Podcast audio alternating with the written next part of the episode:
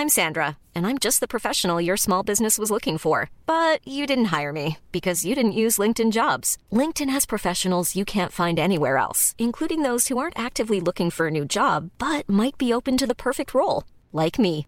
In a given month, over 70% of LinkedIn users don't visit other leading job sites. So if you're not looking on LinkedIn, you'll miss out on great candidates like Sandra. Start hiring professionals like a professional. Post your free job on linkedin.com/people today. In einer Welt, in der über Filme gesprochen wird, muss dieser Podcast gehört werden. 42, der Filmpodcast. Und damit herzlich willkommen hier zurück zu einer wunderbaren neuen Folge vom 42 Film Podcast mit dabei Marcel Ecke Tinendo. Guten Tag. Howdy, Ladies and Gentlemen, und äh, ich freue mich auch da zu sein, aber auch mit dabei Timon, aka Klangen in the House. Yeah, What, what's up? Ich freue mich What's auch. Ah, heute wird eine eine besondere Folge. Hier in unserem, äh, wie war das nochmal, Casa Super Dojo Mojo. Casa Haus. Dojo Mojo Casa Haus hier. Äh, zwei weiße Männer reden über Filme. Herzlich Yes. willkommen zurück. Schön, dass ihr eingeschaltet habt mit einer, ich sag mal, relativ specialigen Folge, oder Timon? Ja, äh, wir hatten es ja letztes Mal schon angekündigt. Wir werden uns heute ähm, dem, dem großen Filmthema widmen, was gerade die Kinos dominiert, weil Ja. wir natürlich nicht immer absolut aktuell sind wie die ganzen anderen äh, Leute, die Filmkritiken beruflich machen. Äh, wir machen das Ganze eine Woche später einfach, nämlich heute. Ja, aber ich meine, das ist auch vielleicht besser so, weil vielleicht habt ihr dann auch den Film oder die Filme äh, schon gesehen. Und gerade aus dem Grund, weil wir halt, also, wir besprechen heute nicht nur die beiden ähm, Filme, die aktuell gerade die Kinos stürmen, sondern auch einen Film, der ähm, eh, qualitativ sehr ähnlich daherkommt und sehr, ähm, also thematisch haben wir drei Filme, die wirklich, ich will nicht sagen überfordern, aber einen großen Redebedarf äh, ähm, mit sich bringen. Stimmt, wir hatten ja einen noch auf der besten Liste, der kommt dann auch noch dran. Ja. Genau, und äh, dementsprechend äh, müssen wir heute mal ein bisschen abspecken, sag ich mal. ähm, wir, wir haben heute wirklich nur diese drei Filme. Ja, das ist die vor, kleine Vorwarnung, aber wir haben heute drei fantastische Filme mitgebracht. Und ähm, Timon, da bin ich sehr gespannt. Äh, nur halt 42er der Woche und so weiter wird heute erstmal ausfallen, haben wir uns Ja. dazu entschieden, damit die Folge nicht vier Stunden geht. Oder noch eine halbe Stunde Spiel am Ende. Das können wir natürlich auch machen. Das würde ich aber auf jeden Fall machen, Timon. Ja. Das, das fände ich, das fände ich legitim. Das, Das äh, wäre auch fair, ja. ein bisschen Plot-Twist noch hinten dran, das, das finde ich in Ordnung. Ja, äh, ihr habt's mitbekommen, Barbenheimer ist überall. Ähm, beides läuft erstaunlich, erstaunlich gut. Ich war, glaube, äh, war, glaube ich, Ja. das viertbeste Kino-Startwochenende aller Zeiten.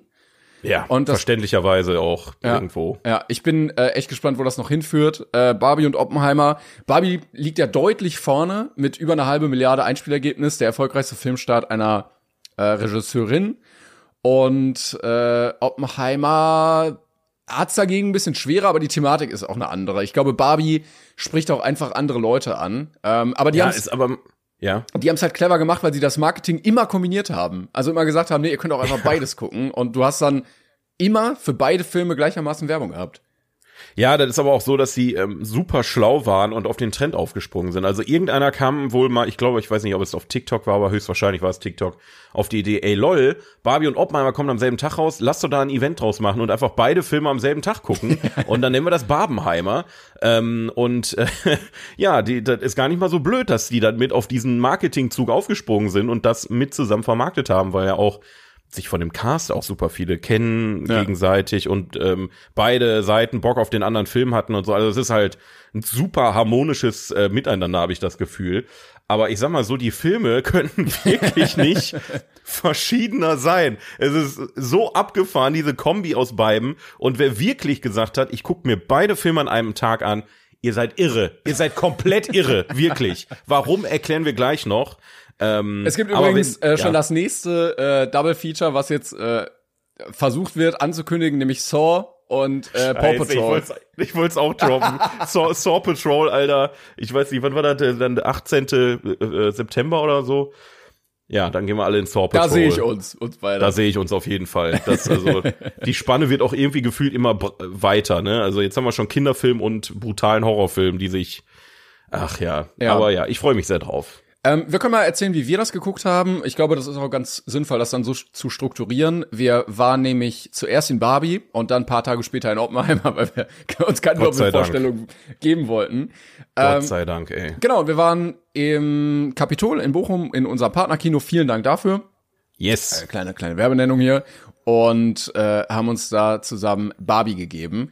Und ich muss sagen, ich hatte bei Barbie einfach nur einen lustigen, spaßigen Film erwartet, der sich selber nicht so ernst nimmt.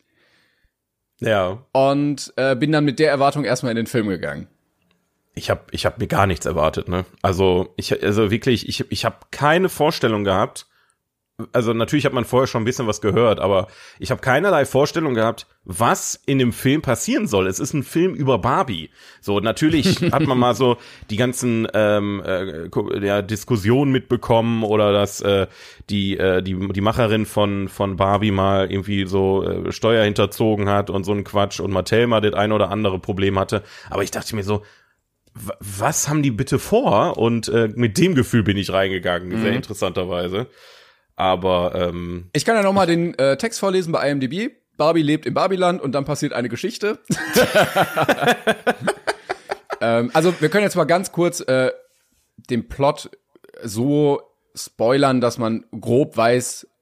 ja, Spoilern würde ich es nicht geht's? nennen. Also Ja. ja. du kannst ja schon mal grob umfassen, worum es geht und den Rest müsst ihr selber rausfinden, würde Genau. ich sagen. Also Barbie lebt im Barbieland und äh, da ist natürlich jeder Tag absolut perfekt. Ähm, es fühlt sich auch alles sehr plastikmäßig an, ne, als würde es wirklich so eine so eine Spielzeugwelt sein. Äh, also aus der Dusche kommt eigentlich kein Wasser. Wenn sie Orangensaft trinkt, dann trinkt sie irgendwie einfach nur Luft, weil sie das Glas nicht mal zum Mund bringt und kippt und sagt, ah, toll. ähm, und alles ist da super. Ähm, alle Barbies, weil es gibt ja natürlich verschiedene. Es gibt die Anwalts-Barbie, es gibt die Präsidentin-Barbie, ähm, wie im echten Leben halt auch die ganzen Spielzeug-Barbies. Ähm, alle Barbies werden von allen Kens, die da sind, angeschmachtet. Und irgendwann merkt unsere Barbie, das ist die, ich weiß, wie heißt es, Typical Barbie?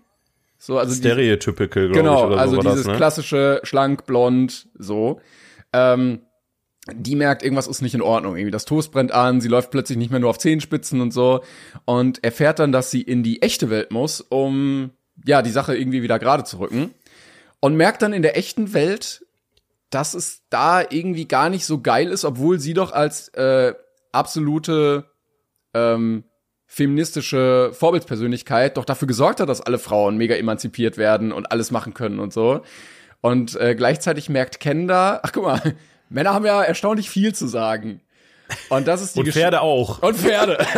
und äh, das Patriarchat ist ja auch irgendwie ganz nice für Männer. Und äh, dann entspinnt sich daraus so eine Story, die ich muss sagen, mich überrascht hat und auch Ja. viel deeper war, als ich eigentlich damit gerechnet hatte. Auf jeden Fall, also für mich war halt auch so, ich wusste, also man wusste ja allgemein durch den Trailer schon, äh, dass Barbie in die echte Welt geht. So. Ja, ja. Und ich dachte, es hat dann irgendwie, es- ich hatte schon ein bisschen Sorge, dass es so ein bisschen wird, wie kennst du äh, Verwünscht zum Beispiel, wo so eine Das haben ähm, viele Prinz- Leute auch geschrieben, ja. Ich kenne ihn nicht, aber äh, ich, Ja, da, da, da ist ja die Thematik, dass eine Prinzessin aus einem aus einer Märchenwelt in die echte Welt kommt, also von einer Zeichentrickwelt in die echte Welt. Und da das ist aber eher eine sehr leichte Komödie und fand ich auch jetzt nicht so geil, ne? Dann geht der Prinz hinterher und versucht sie zu retten und dann verliebt sie sich, glaube ich, in irgendeinen Menschen aus der echten Welt. Und ach, eh, so so so so so eine leichte Komödie, eher so eine leichte Romcom äh, ist eher verwünscht. Und so, mit sowas habe ich bei Barbie tatsächlich gerechnet.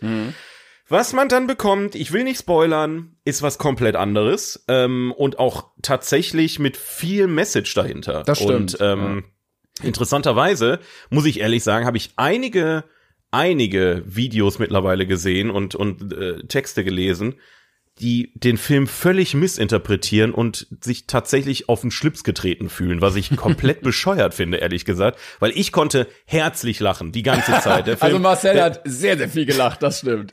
ja, ich, ich, wie gesagt, man merkt halt, wenn ich Spaß habe in einem Film. Man So, muss das, aber auch äh, sagen, der, der Film hat meiner Meinung nach, also erstmal hat er eine hohe Gagdichte.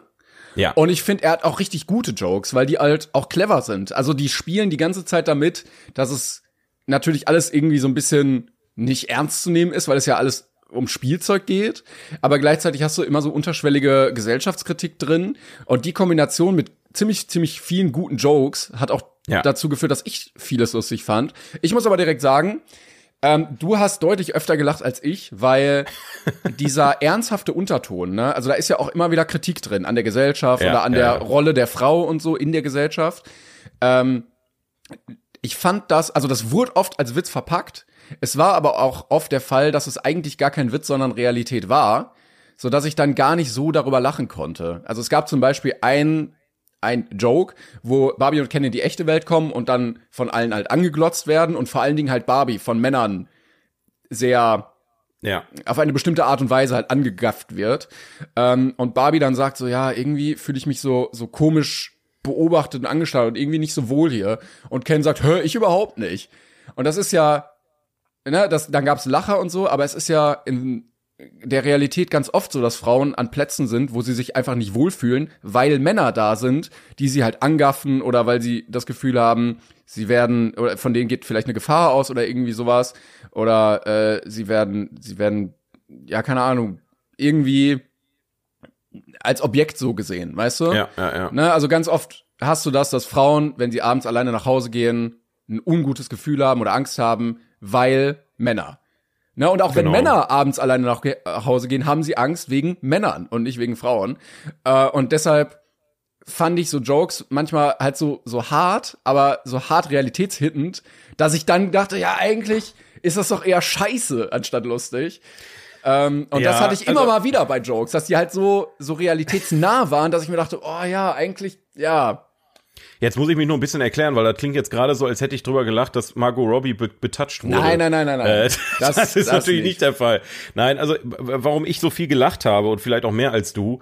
Ähm, also einerseits fand ich persönlich die, äh, du hattest ja immer einen sehr schnellen Switch zwischen ähm, einem Gag, der die wirklich wirklich großartig geschrieben waren, muss man einfach Ja, sagen, ja. äh, einem Gag und aber instant wieder Gesellschaftskritik. Also es ist halt ähm, ein, ein sehr schneller Wechsel zwischen lustig und eigentlich überhaupt nicht lustig. Und ähm, ich sag mal so, das hat mich auf, auf eine Art und Weise auch irgendwo begeistert, weil ich, ich, ich, ich fand das richtig, richtig gut, wie diese Gesellschaftskritik verarbeitet wurde, weil sie wahr ist. Ja, ja. Also, Ja, ne? stimmt. und, und deswegen hatte ich halt in dem Moment kein negatives Gefühl, weil für mich ist die Realität ja, das ist ja für mich jetzt keine Überraschung gewesen, dass es so ist, so in dem Sinne, sondern ich habe mich in dem Moment so gefühlt, so endlich sagt's mal jemand und äh, ja, go for it, girl, so nach dem Motto, so dieses Gefühl hatte ich die ganze Zeit, so und Dann habe ich es vielleicht einfach aus meiner Sicht zu negativ aufgefasst. Also wahrscheinlich, ja. du hast dann vielleicht dich gefreut, dass es angesprochen wird und ich fand es dann eher traurig, dass es überhaupt so ist. Weißt ja, du? natürlich. Das, das ist, äh, das sind ja zwei völlig verschiedene Herangehensweise ans selbe Thema, die aber beide gerechtfertigt sind. Ja, die auch Ne? eigentlich den gleichen Standpunkt Ja. haben. Genau, und, ähm, und das ist halt auch eine Sache, die äh, auch gerade viele aus dem, äh, ich sag mal, äh, männlichen ähm, Spektrum der Filmkritik äh, ähm, sehr negativ aufgenommen wurde, weil ich oft auch das Gefühl hatte bei Dingen, die ich gelesen habe, dass viele nicht über sich selber lachen können. So, Ja, ich habe, ja, ja. ähm, als wir zusammenstanden, habe ich das Beispiel genannt mit dem Paten. Es gibt einen Gag, äh, wo es darum geht, dass ähm, äh, äh, ja Männer im Prinzip äh, ähm, äh, ihren, ihren Freundinnen oder, oder Frauen allgemein äh, öfter vom Paten erzählen, um die zu beeindrucken. Ich mache das nicht, um die zu beeindrucken, aber ich habe am selben Tag noch hier im Podcast erzählt, dass ich in der letzten Folge, dass ich die erste Szene vom Paten so großartig finde. Ja, ich glaube, es geht ich auch so ein so bisschen- laut loslachen deswegen. Es geht halt auch ein bisschen, glaube ich, darum, dass also gerade so Filmgeeks erstmal den Paten komplett abkulten und denen Ja. dann Frauen völlig ungefragt mansplain, weißt du? Und äh, ich habe darauf auf TikTok auch von so vielen äh, Mädels halt irgendwie Videos gesehen, die gesagt haben, ja, genau das habe ich halt erlebt. Ich war auf einem Date und der Typ hat alle fünf Minuten Pause gemacht, um mir den Paten zu erklären und ich wollte das überhaupt nicht wissen. Oder auch dieses ähm, wo, wo Ken dann einen Song für sie spielt, stundenlang und sie die ganze Zeit angafft, Ja. Was mega unangenehm ist, weil du ja auch in der Situation überhaupt nicht weißt, was du machen sollst, als wird jemand für dich Happy Birthday singen. Und auch da dachte ich mir wieder, ja, das ist halt ein Joke, aber das ist halt auch Realität für richtig viele. Es ist entlarvend und das macht so viel Spaß für mich, weil ich habe, ich muss ehrlich sagen, ich bin, ich will mich jetzt da nicht selber irgendwie in so ein Licht stellen, was irgendwie so wowy ist oder so, aber ähm, ich war immer so, ähm, ich bin, ich bin ein sehr empathischer Mensch und habe dadurch immer äh, sehr viel Kontakt zu ähm, ja meinen Mitschülerinnen und so gehabt. Ich habe eigentlich mich immer besser mit Frauen als mit Männern verstanden früher. Und ähm, das, was ich so von außen mitbekommen habe, wie Männer versuchen, Frauen anzubaggern, hat sich in dem Film so krass bestätigt für mich. Diese Szene am Strand, wo die da alle mit der Gitarre saßen. Ja, ja. Du glaubst nicht, wie oft ich das schon erlebt habe. Ich selber, ich spiele, ich habe ja, ich spiele auch Gitarre und habe damals ja äh, in einer Band gespielt etc. Ich habe aber bin aber nie auf die Idee gekommen zu sagen, ich nehme jetzt meine Gitarre in der Hand und spiele ein Lied. Aber die, die nur ein einziges Lied spielen konnten, waren immer die ersten, die die Gitarre in der Hand hatten, um irgendein Mädchen zu Komm, nochmal. Wonderwall, rein damit. Ja, genau, nochmal Wonderwall oder irgendwas. Ja, ich glaube, da- alle, alle Cans sind so eine völlig überspitzte Darstellung, wie Männer Ja. oft sind, nämlich ganz Ja. oft in solchem Kontext oder gegenüber Frauen halt auch plump und dumm. Ja. Also muss und, man einfach und das sagen. hat mir so Spaß gemacht, weil ich, ich, äh, also äh, viele wahrscheinlich sich ähm, dadurch beleidigt gefühlt haben, weil sie sich vielleicht selber da irgendwie drin wieder gesehen haben, vielleicht aus der Vergangenheit, vielleicht aus der Gegenwart. Ich für meinen Teil habe aber immer schon solche Momente lustig gefunden, weil ich mir dachte, das kann doch nicht sein, wie wa- was passiert hier gerade? Ja, mir, und ähm, mir tut das halt immer leid für die Frauen, dass, ne, so 2023 musst du halt ja, immer das noch natürlich. genau mit so einem Scheiß halt dealen und ich Natürlich. check, dass das mega kacke ist. Ähm, ich weiß, du hattest glaube ich auch gesehen, oder wir hatten schon drüber geredet. Es gibt ein Video auf TikTok, ähm, was auf äh, schlechte Letterbox-Kritiken über Barbie geht. und dann gehst du auf das Profil der Kritikschreiber und die haben immer den Paten unter ihren Lieblingsfilmen, weil die offensichtlich entweder sich zu sehr angesprochen gefühlt haben oder irgendwie versuchen, ja, sich da rauszureden, das nicht wahrhaben wollen. Ja. Ähm, und auch bei IMDb muss man sagen, hat der Film sehr, sehr gute Bewertungen. Also 19% oder fast 20% haben den mit 10 bewertet. Äh, 21% mit einer 8. Dann hast du nur 2% für eine 4, 2% für eine 3, 2% für eine 2 und 11,5% mit einer 1. Also ganz, ganz viele Typen wahrscheinlich.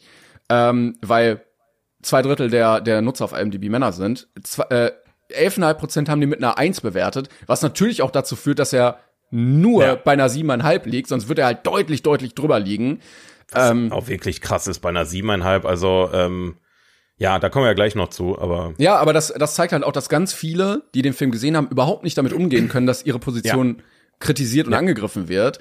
Ähm, was aber zeigt, dass dieser Film noch bitter nötig ist, weil Absolut, solange ja. da so viele Typen sich noch von sowas wie Feminismus angegriffen fühlen, äh, musst du das halt auch weitermachen, weil dann, dann hast du auch nicht absolute Gleichstellung. Ich glaube an alle Männer, die sich von dem Film haben angegriffen fühlen und gerade zuhören und das nicht so ganz nachvollziehen können. Ihr müsst aus meiner Sicht dringend zwischen Feminismus und toxischem Feminismus unterscheiden. Das eine ist ein sehr positives Ding für uns alle, das andere ist negativ. Das ist dieses runtermachen und äh, degradieren und ähm, ne, also ich dieser toxische Feminismus ist auch eine Sache, die mir immer wieder aufstößt, weil ich bin prinzipiell natürlich für den Feminismus und für äh, die Emanzipation der Frau und für ähm, äh, ja das äh, weiß ich nicht ich also ich bin finde schon wieder scheiße, dass wir einen Mann als Bundeskanzler haben zum Beispiel, weißt du sowas halt einfach. Ähm, aber ich bin auch dagegen jetzt im Prinzip den Spieß so weit umzudrehen, dass man halt alles wieder äh, noch, also es gibt ja wirklich dann wirklich krasse Feministinnen, die wirklich ins Extreme abrutschen. Das ist halt schon ein bisschen zu viel. Und ich glaube, viele Männer können das nicht unterscheiden. Die, die verstehen den Unterschied nicht. Und finde, ich finde, in Barbie hat man den, ein perfektes Beispiel für wunderbaren, humorvollen ähm, Feminismus, einfach um aufzuzeigen, die, die arbeiten mit so viel Metaphorik in dem Film, Ja, Ähm, um zu zeigen, Ken ist in der Situation im Prinzip die Frau und entdeckt, dass ähm, und und es wird halt die ganze Zeit klein gehalten in in der Barbie-Welt und kommt dann in die echte Welt und sieht dann, okay, wowi, ähm, die Männer sind an der Macht und versucht dann genau diesen extremen ähm, Feminismus in Anführungszeichen, also gibt's einen dann für einen männlichen Begriff, keine Ahnung, äh, ne, also quasi den den Antifeminismus, extrem Antifeminismus im Prinzip durchzusetzen. So, das ist ja am Ende der auch auch eine eine, eine Thematik in dem Film und ähm, ich finde, Greta Gerwig hat übrigens das Drehbuch mit ihrem Mann zusammengeschrieben, also ne, nur mal so am Rande. Ähm, und die haben unfassbares Ding da auf die auf die Beine gestellt. Also wenn wir jetzt mal über die, von, von von diesem von dieser Feminismus-Thematik überhaupt ins Filmische gehen, wo wir eigentlich hier drüber reden, Ja. der Film ist nicht nur gesellschaftlich sehr wichtig, finde ich persönlich, sondern auch filmisch unfassbar fantastisch. Ja. Also Ich auch- das vergessen einfach viele, glaube ich auch. Also, wir reden ja immer noch über einen Film über eine Spielzeugpuppe. Ja. Und ich finde, genau so muss er dann sein. Dass er, dass, es hat sich in dieser Barbie-Welt alles so plastisch angefühlt, aber gleichzeitig so stimmig, ne, dass du genau das Ja. Gefühl hast, okay, es ist Spielzeug, aber es ist so gut filmisch umgesetzt. Ich möchte hier mehr erleben und es macht richtig Spaß, auch einfach zuzugucken. Und ich fand auch, dass das in der echten Welt das nicht abgenommen hat. Das kritisieren auch super viele. Ich fand den Film durchgehend spannend eigentlich. Ja, fand, fand ich auch. Ich, äh, der ging ja auch keine zwei Stunden. Ich hatte, äh, ich fand, der hatte einen sehr guten Spannungsbogen. Ich fand, der hatte immer ein gutes Tempo. Es gab keinen Durchhänger. Es gab keine Stelle, Ja. wo ich gesagt hätte, oh, das, das hätte jetzt aber rausgeschnitten werden können. Das war jetzt zu viel oder hier hat mir äh, zu wenig, äh, hier hat mir was gefehlt oder so. Ich fand, der war vom Timing richtig gut, was ja bei Jokes auch immer ein wichtiges Kriterium ist, ob Ja. du ti gut timen kannst.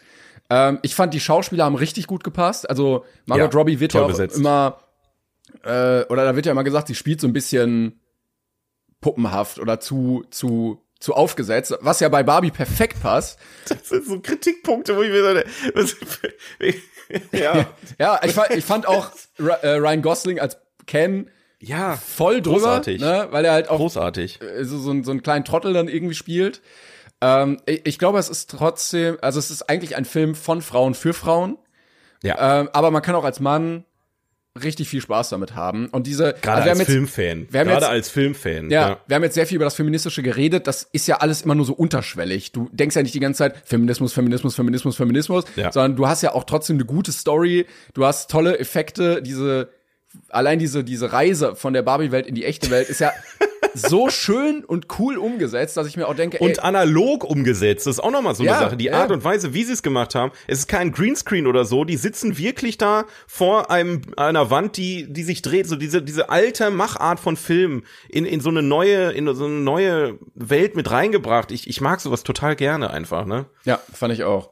Äh, ich muss auch sagen, er hat dann ähm, noch eine andere Story drin, wo es auch ein bisschen darum geht, äh, dass Frauen ja auch oft irgendwie von der Gesellschaft als perfekt oder dass sie von der Gesellschaft äh, oder das gefordert wird von der Gesellschaft, dass sie perfekt sein sollen in jeglicher Hinsicht. Ne? Also sie sollen irgendwie gut verdienen, aber nicht gierig sein, aber gut aussehen und dann am besten auch nicht altern. Ne? Und äh, sie sollen immer höflich sein und immer ruhig und das und das und das und das und das so viel Bürde auf denen liegt, dass man dem sowieso nicht gerecht werden kann und dass es ja auch eigentlich egal ist, weil die ja so perfekt sind, wie sie eben sind. Ähm, das kommt halt auch immer wieder durch und es gab echt Momente, wo hinter uns Ja. im Kino jemand geweint hat. Ja, mehr, mehrere Frauen Ja. habe ich im Kino weinen Ja. sehen. Es ging dann auch Also oft um die Mutterrolle und dass das ja, Ja. als Mutter dann auch noch mal schwieriger ist, dem Ideal, was einem so auferlegt wird, dann zu entsprechen und das mit mit, dass das auch oft gar nicht klappt, ne? Aber dass das irgendwie zum Menschsein auch dazugehört und Absolut, generell. Dass es darum ging, was heißt es eigentlich, Mensch zu sein, ne, irgendwie Stärken und Schwächen zu haben, aber trotzdem immer man selbst zu sein.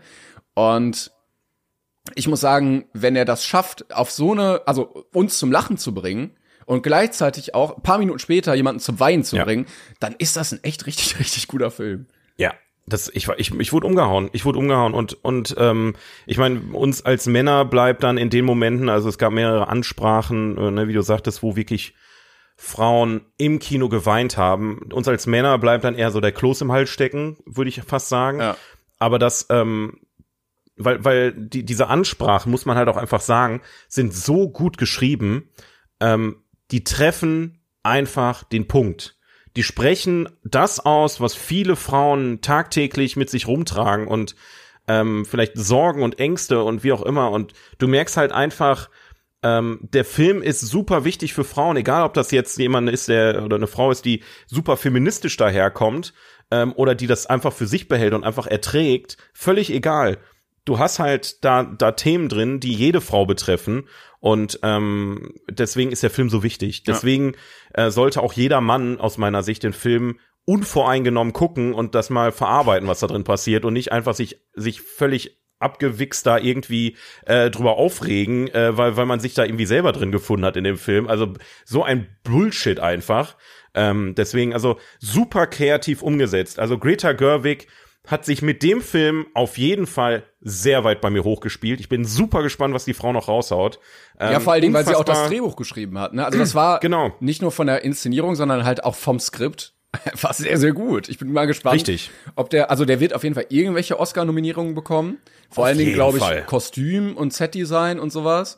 Ich ja, bin mal also, gespannt, ob der auch in den großen Kategorien nominiert wird. Ich glaube ähm, schon. Ich glaube schon. Also Hauptrolle und äh, Kostüm, Hauptrolle, ähm, ähm, Set-Design und ähm, bester Film, glaube ich, ist auf jeden Fall drin. Also vielleicht also bestes Originaldrehbuch oder sowas. Oder Original Drehbuch vielleicht sogar auch noch. Also da wird irgendwas bei den Oscars passieren, da bin ich mir ziemlich sicher.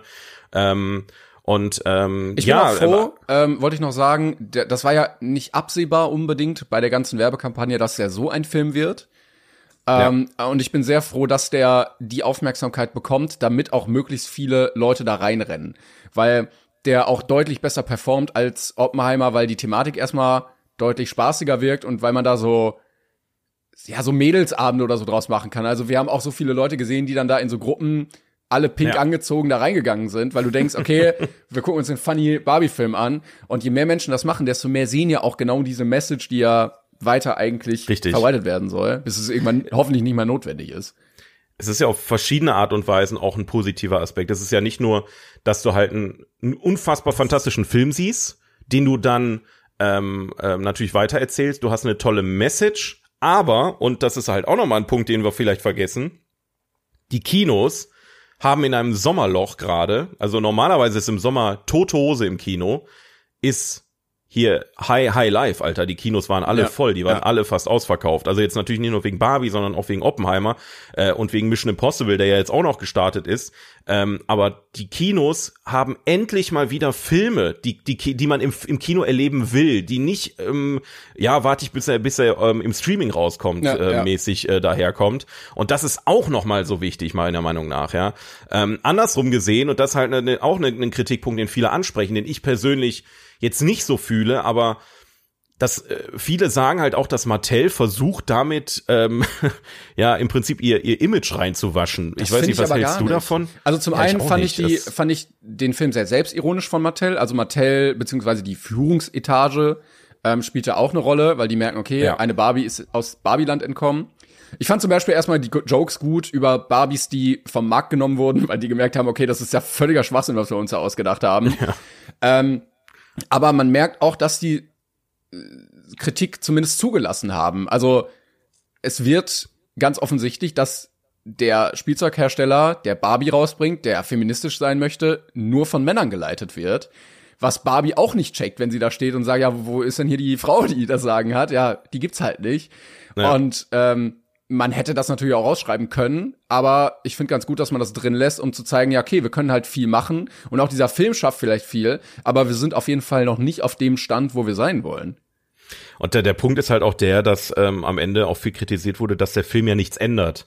Da frage ich mich halt, ja, was, was soll, der, was soll der Film denn ändern? Ja, ganz ehrlich. Also, ich meine, klar, ähm, es ist, also, ich habe lieber so einen Film über Barbie, als irgend so eine mittelmäßige Scheiße, die wieder irgendwie von Mattel dann irgendwie konstruiert wird und äh, machen wir daraus einfach einen Marketingfilm ich, ähm, ich finde, der Film zeigt, und natürlich kann man das auch so sehen, dass natürlich versucht wird, Image reinzuwaschen, aber der Film zeigt, dass Mattel selbst mit ihrer Marke, mit ihrer, mit ihrer Firmenhistorie, gerade was auch ähm, die, die Schöpferin von Barbie anging, was die Geschäftsführung von Mattel angeht, ähm, mit viel Humor da dran geht und so einen Film rauszubringen, der so eine Message verteilt, ist für mich mehr als dass man sagt, ja, Barbie ist ja super schlank und wenn man wirklich sich so umoperieren lässt, dann, dann stirbt man. Ja, wowi, okay, es ist eine scheiß Puppe. Ich glaube mittlerweile, wir leben in 2023, kann jeder und auch jedes Kind unterscheiden, was ist eine Puppe, was die Realität. Ne? Natürlich will man vielleicht ähm, in die Rollen schlüpfen, die Barbie hat, vielleicht will man sich so anziehen wie Barbie, vielleicht will man auch ein bisschen dünner sein, ist okay.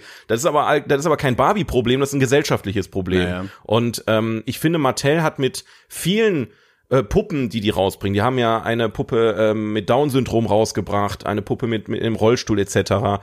Ähm, äh, oder auch, ähm, ich sag mal, eine etwas ähm, fülligere Puppe, ne, die jetzt ähm, natürlich eher mehr aussieht wie eine normale Frau als wie eine Barbie. Ne, das ist natürlich auch wieder, ähm, kann man jetzt sehen, wie man will. Aber Mattel versucht's wenigstens und die machen Minus damit. Die, die verkaufen sich scheiße, die Puppen. Und trotzdem bringen die immer wieder Puppen raus, die nicht dem Ideal einer Barbie entsprechen. Und ich finde, was soll denn Mattel noch alles machen? Also ja, klar kann der Geschäftsführer jetzt zurücktreten und eine Frau da dran lassen, aber Ja, darum, also es geht ja auch nicht, also, Also- man kann ja gleichzeitig diese Message verbreiten und merken, okay, wir haben halt auch intern natürlich noch Probleme, weil Natürlich. die alten Posten von Männern mit neuen Posten von Männern besetzt werden. Aber Ja. so ein Film, der das aufzeigt, sorgt ja zumindest dafür, dass ein Bewusstsein entsteht, um es on the long run zu ändern, weil du das ja nicht von heute auf Ja. morgen, du kannst ja nicht alle rausschmeißen einfach so.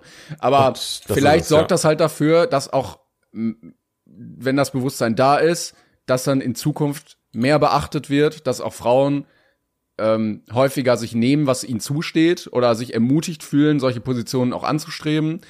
Ähm, und gleichzeitig Männer merken, ja, okay, vielleicht ne, sollten wir jetzt den zehnten Posten nicht auch noch mit einem Mann besetzen, weil ja, da war irgendwie war das mit der Kritik schon berechtigt damals. Ja, ja, ja.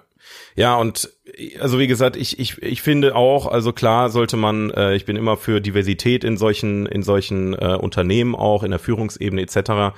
Dafür jetzt extra Menschen zu feuern, halte ich für übertrieben.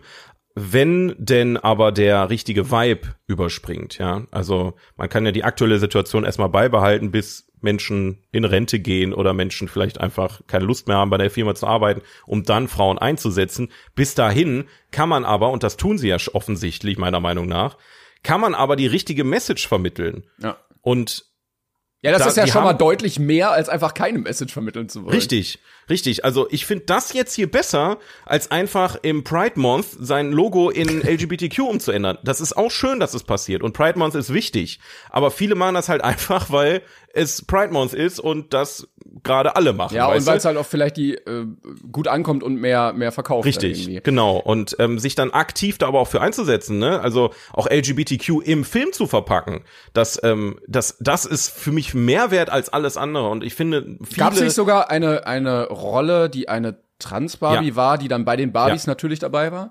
Genau, das wurde nie angesprochen, aber man hat halt schon gemerkt, okay, da ist eine eine ich, Transfrau klingt immer so scheiße, ist natürlich eine Frau, aber eine, eine Frau mit Trans-Hintergrund im Ich habe Prinzip. das nicht mal gemerkt. Ich habe das später irgendwann mal in so einem Trivia-Ding gesehen.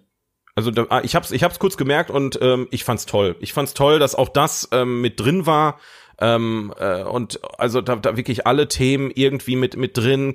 Unfassbare Diversität in dem Film, tolle Besetzung. Aber das klingt Und, immer so, als ähm, hätten die einfach nur versucht, den bestmöglichen Woke-Film oder so zu machen, aber überhaupt nicht. Also eigentlich, Bullshit. eigentlich ist der Film relativ ernst und auch hart dadurch, was er eigentlich alles vermittelt, aber Ja. gleichzeitig ist es eine lockere, lustige, spaßige Geschichte, die filmisch Ja. gut umgesetzt wurde. Und ich hatte unfassbar viel Spaß, Ja. wirklich. Ich, ich bin auch der Meinung, genau so müsste man sowas machen. Also ähnlich ja wie beim Super Mario Film hast du ein Franchise, was ewig schon besteht und Ja. es eigentlich nur einen Weg gibt, wie du das umsetzen kannst. Und genauso haben sie es dann auch richtig gemacht. Wie du schon sagst, wenn das jetzt so eine blöde Story gewesen wäre, so eine 0815, ah, Barbie kommt in die echte Welt und ach, es ist Hatten alles schon so tausendmal. Ja, genau, Ja. genau so musst du es jetzt machen. Ich hoffe, es wird keinen zweiten Teil geben, weil die Geschichte ist eigentlich erzählt. Ähm, bitte, ja. Aber vielleicht gibt's ja noch andere, vielleicht kommt bald der Hot Wheels Film. Aber ich fand ihn sehr, sehr gut. äh, ich war positiv überrascht. Äh, was hast du dem gegeben?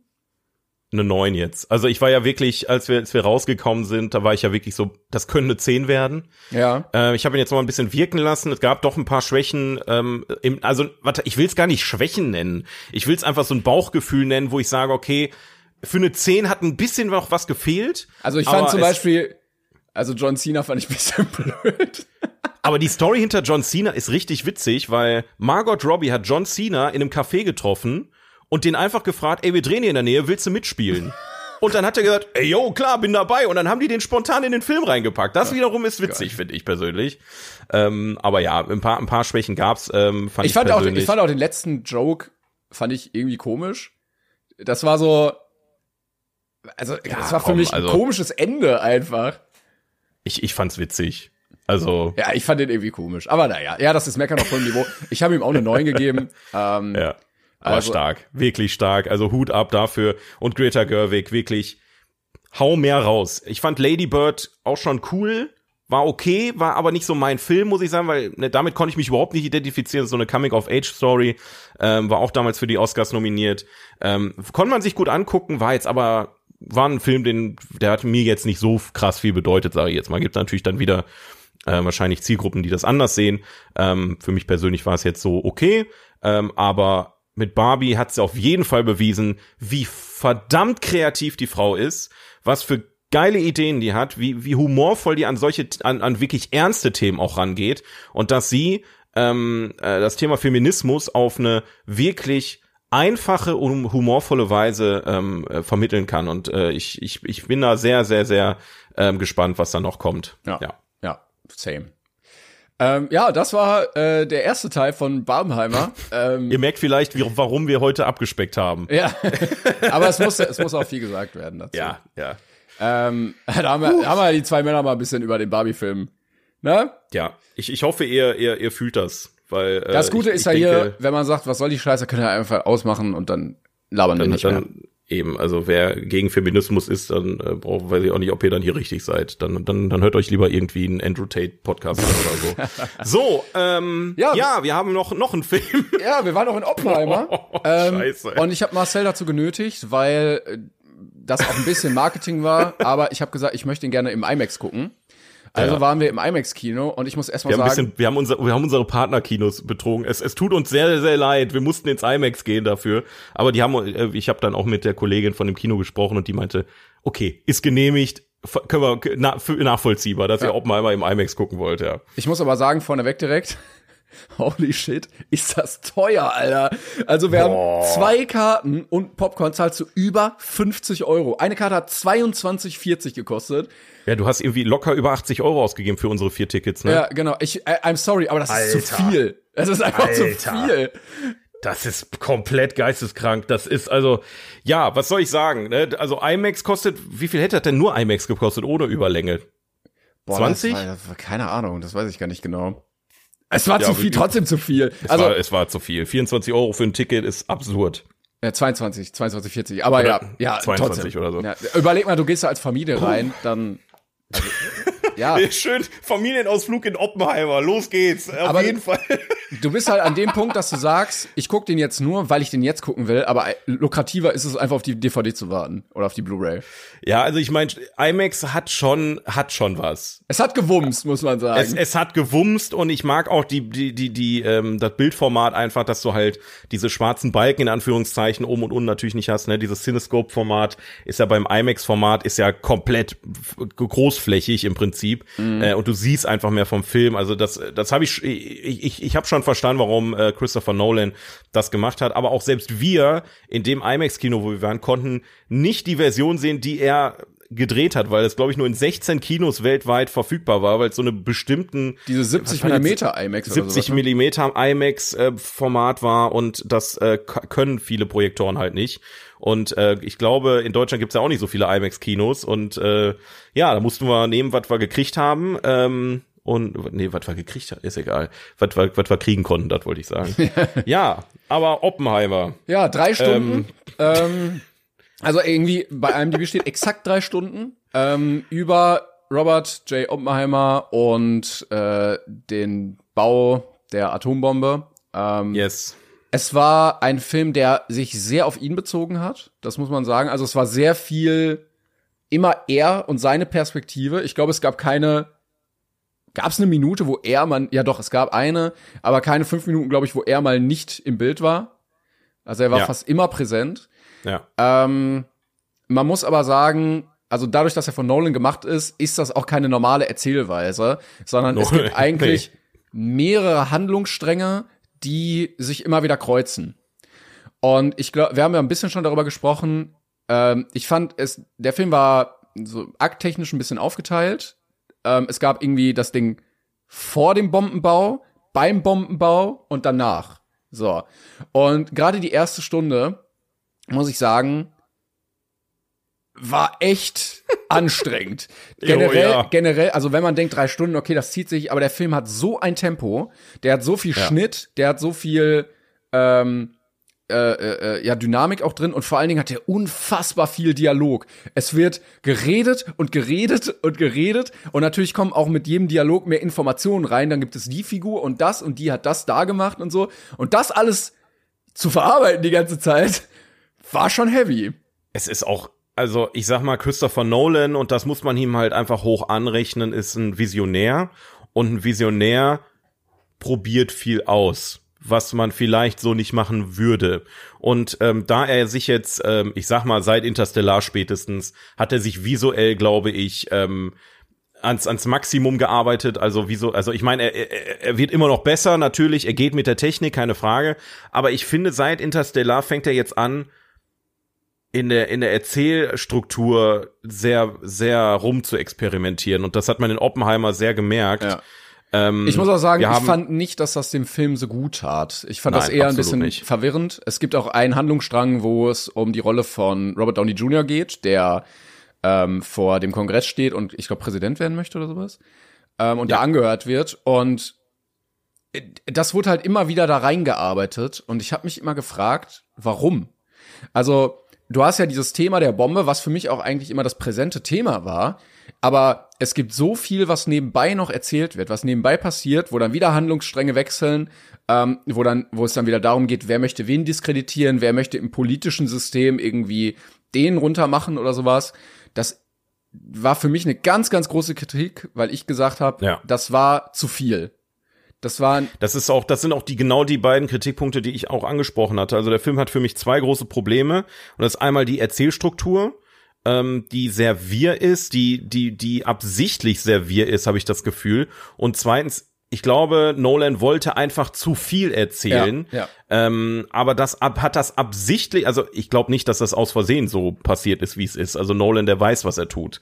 Ähm, und äh, ich finde, es war einfach too much. Es war, es war too much, weil du halt auch keinem, ihr müsst, wenn ihr den Film nicht gesehen habt, ihr müsst euch vorstellen, der Film hat keinen Moment, wo er durchatmet. Ja. Die Leute reden durch. Es gibt keine kurzen Sequenzen, wo mal irgendwie mal der Zuschauer kurz runterkommt, wo Landschaft gezeigt wird oder irgendwas, wie es in normalen Filmen der Fall ist. Du springst von Dialog zu Dialog zu Dialog ja, zu Dialog gleichzeitig zu Dialog hast du, zu Dialog. Gleichzeitig hast du in der Soundebene immer so einen Soundtrack, der die ganze Zeit die Spannung hochhält und du ja genau. sowieso angespannt bist durch dieses hohe Tempo und den Dialog, dass du noch angespannter bist und du, ja. du willst mal durchatmen, aber der Film gibt dir keine Zeit. Und ich hatte das Gefühl, das Problem dabei war, dass du immer so ein Tempo hast und so viel da reinpackst, dass ich schlecht eine emotionale Bindung aufbauen konnte. Also es gab ja. viel über Oppenheimer durchaus, aber irgendwie auch ganz wenig. Also ja, der äh, turtelt da plötzlich mit einer um rum, dann hat er was mit der, dann ist sie plötzlich weg, dann hat er plötzlich eine neue, dann heiratet er die und es war alles so schnell und so wenig in der Tiefe, weil er halt so viel erzählen musste, dass ja. du durch den fehlenden Tiefgang war das so ein bisschen egal, weißt du? Also es gab einen Punkt, wo etwas mit der mit der alten Liebe passiert ist, was ihn auch so ein bisschen getroffen hat und das war eine Minute später wieder vollkommen egal und wurde dann auch nie mehr thematisiert und da war das auch für mich als Zuschauer egal. Ne? Also wenn du ja. Break, also laber, laber, laber, Break, oh nein, was Schlimmes, weiter geht's, dann erreichst du mich ja emotional damit überhaupt nicht. Und ich, aber ich glaube tatsächlich, und da ist ähm, Nolan halt ein Stück weit auch Künstler, ich glaube, der hat absichtlich darauf verzichtet. Ich glaube, der hat absichtlich einen Film kreiert, wo du keine emotionale Bindung mit Charakteren äh, aufbaust, weil du überhaupt gar keine Zeit hast dafür. Ja, aber das du ist hast ja so viele positiv. Charaktere. Ja, nein, das, das, ich, ich würde es neutral betrachten, weil ähm, äh, wie gesagt, ich, ich rechne ihm mal einfach hoch an, dass er. Aber ähm, das, das sagst probiert. du auch nur, das sagst du auch nur, weil es Nolan ist. Also wenn es der. Ja, genau, das stimmt, ja. das stimmt allerdings. Also wenn der also Film, das, wenn du nicht wüsstest, ja. von welchem Regisseur, würdest du das als Makel ankreiden. Absolut, absolut. Ähm, äh, die, die Frage ist halt, welcher Regisseur das macht. Ähm, ähm, wie gesagt, ich, ich, ich rechne ihm halt einfach an, dass er rumexperimentiert. Was jetzt aber kein unbedingt positiver Aspekt ist, wie er es jetzt gemacht hat. Also wie gesagt, das war auch ein, ein Punkt, der mich es ist nämlich einfach ein wirklich ein unfassbar anstrengender Film, ähm, finde ich persönlich. Also zumindest das erste Drittel, wie du sagtest, unfassbar anstrengend. Man, man, man muss wirklich mit dem Kopf eine Stunde lang aktiv die ganze Zeit zuhören, um alle Zusammenhänge zu verstehen und muss dann noch gleichzeitig verarbeiten, in welcher Zeit spielt das jetzt, in welcher Reihenfolge ist das abgelaufen, aber wer sind diese Menschen und so weiter. Aber auch das, beim letzten ähm, Drittel, wo es dann viel darum ging, was dann die Rolle von Robert Downey Jr. gemacht hat, das war auch so, so klein politisches Hin und Her. Und das war, nachdem die erste Atombombe getestet und abgeworfen wurde. Und das war für mich ein so monumentales Ereignis, dass man sagt, okay, wir haben es gerade geschafft als Menschheit, das Schlimmste zu bauen, was wir jemals gebaut haben. Und wir uns potenziell damit selber vernichten könnten. Dass dieses ganze politische Hin und Her mir sowas von egal war und ich ganz oft denken musste an Imitation Game, der eine ähnliche Handlung hat, wo ein Forschungsprojekt während des Zweiten Weltkriegs eine Technologie erfindet, also Computer oder Atombombe, die sehr wegweisend sind und äh, die äh, kriegsentscheidend ist und gleichzeitig du ein besonderes Augenmerk auf einen bestimmten Wissenschaftler in diesem Bereich hegst oder äh, wirfst, der irgendwie auch so ein bisschen anders war.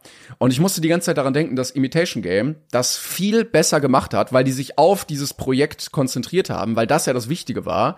Und äh, dann mit äh, Turing gespielt von äh, Benedict Cumberbatch, diese, diese ähm, Ausnahmeerscheinung als Wissenschaftler. Und ich finde, dieses Ganze, was, also stell dir vor, Imitation Game, aber dann noch mit politischem Vorder- und Hinterbau, wäre mir so egal gewesen.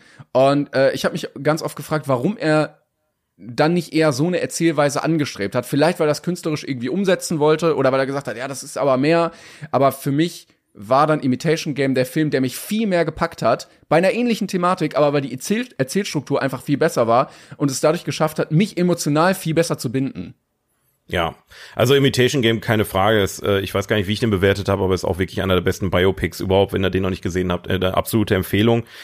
Die kann ich aber aus meiner Sicht, also ich finde den, ich, ich, ich könnte jetzt nicht miteinander vergleichen, die Filme.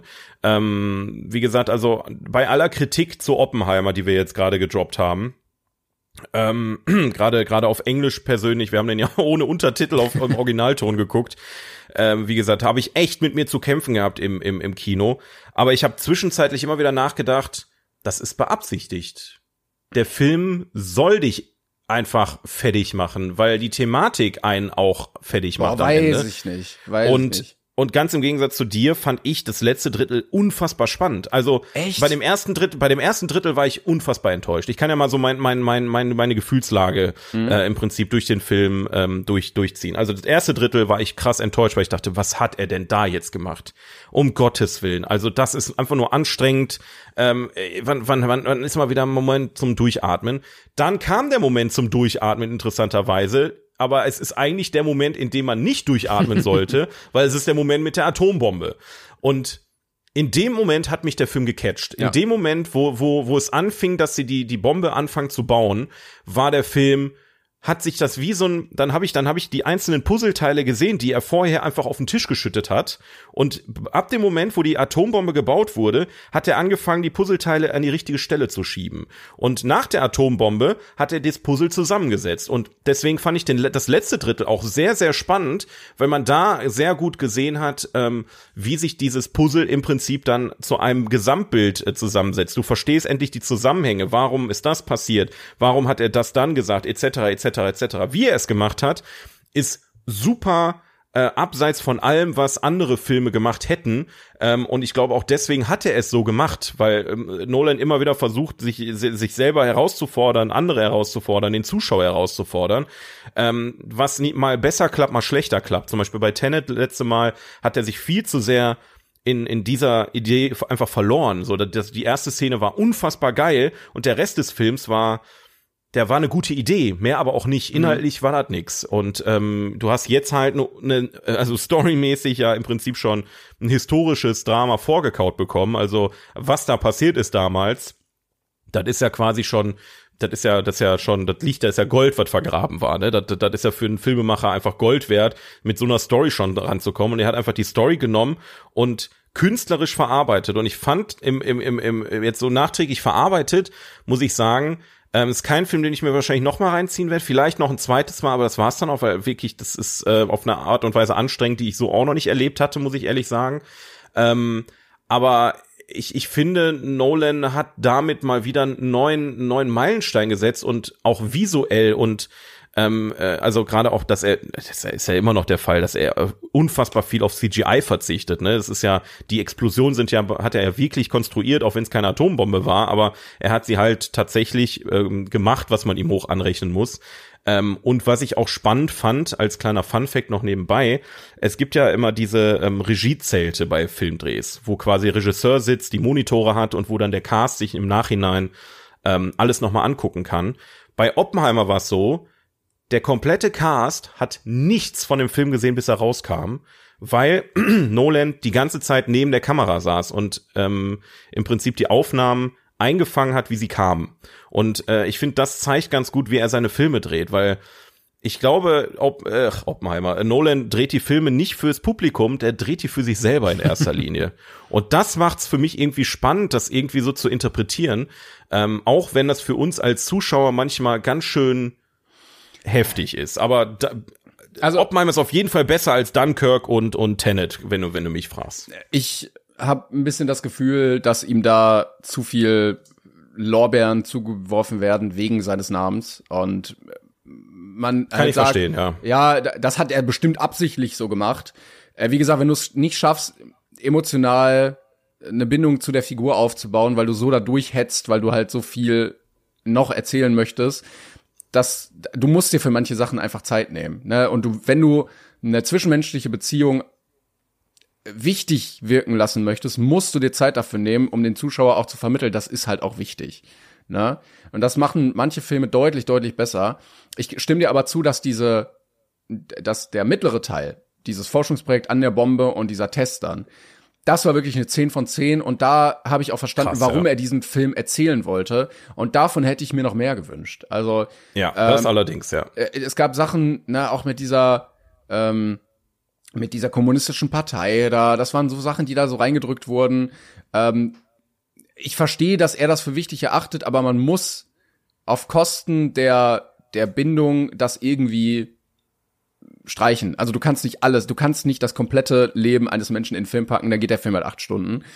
Ähm, aber äh, trotzdem hatte der sehr, sehr viele Stärken. Wie gesagt, diese, diese, dieses mittlere Ding da. Ich fand alle Schauspieler sehr, sehr, sehr, sehr gut. Also ja, gerade auch der Cast Murphy, war heftig. Der hat das ja. richtig, richtig geil gespielt. Ähm, es, es hat sich sehr, sehr immersiv beim Schauspiel angefühlt. Ich fand auch den Soundtrack richtig geil. Es gab einen ja. äh, äh, Track, der mit einem Geigerzähler im Hintergrund gearbeitet hat. Also es gab die ganze Zeit so ein Knacken, ähm, was ich sehr, sehr cool fand als ähm, Special Feature und es hat auch sehr, sehr gut gepasst dazu.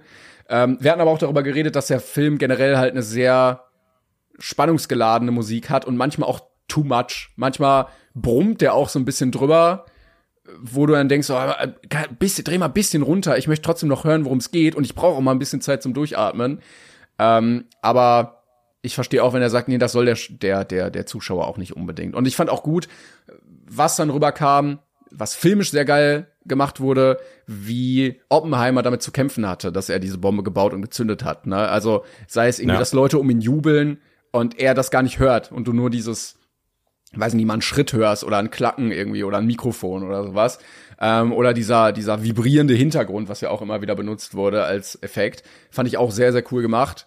Aber als Fazit muss ich sagen, der war doch deutlich hinter meinen Erwartungen und ich hoffe, weil er kann ja vernünftig erzählen. Er hat das ja bei Prestige gemacht, er hat das bei Interstellar gemacht und so. Er hat das bei, gut, The Dark Knight ist nochmal vielleicht was anderes, aber auch da hat er das gut gemacht.